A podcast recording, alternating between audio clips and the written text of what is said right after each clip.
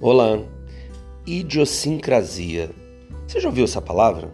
Esquisita, né? Diferente. Então, idiosincrasia é a capacidade ou habilidade de cada pessoa reagir de uma forma peculiar em relação a fatores externos. Olha que interessante. Alguma coisa acontece na rua com você e você reage de uma forma acontece a mesma coisa ou muito parecida com alguém do seu lado e ela vai naturalmente reagir de outra forma.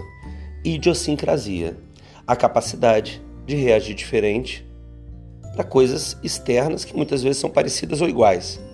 Olha que legal. Se você já sabe que existe até uma palavra específica para relatar que você age de uma forma só sua, Puxa vida, olha que moleza que ficou para você perceber que você é único, que o mundo espera que você reaja às circunstâncias de maneira única, única, peculiar, só sua. A facilidade que isso dá, uma vez que você analisa que já tem até nome, essa característica óbvia de que você é único e reage de uma, de uma maneira que ninguém reage, dá a você a possibilidade de fazer algo extraordinário a cada fator que se apresente para você da vida. Porque veja bem se não é verdade. Alguém sofre uma doença, ou alguém tem um problema grave, ou uma falta de dinheiro, ou uma dívida, ou uma, uma, uma ofensa que você sofre. Olha que interessante. Você tem dois segundos para reagir com o mínimo de consciência, sabedor ou sabedora de que aquilo que se espera de você ou pode ser alterado para o que você quer reagir, ou a expectativa não faz sentido nenhum, é um tanto inócua. Porque veja bem, se você tem a capacidade de reagir de um jeito só seu, ninguém pode imaginar que jeito é esse. Ninguém pode imaginar que resultado é esse. Olha que brecha abre para que você crie até no comportamento de reação. Isso é sensacional.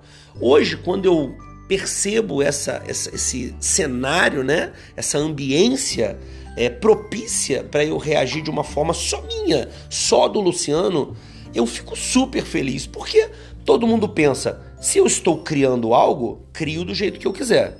Se eu estou inventando, se eu estou começando, começo do jeito que eu quiser. Não é só isso.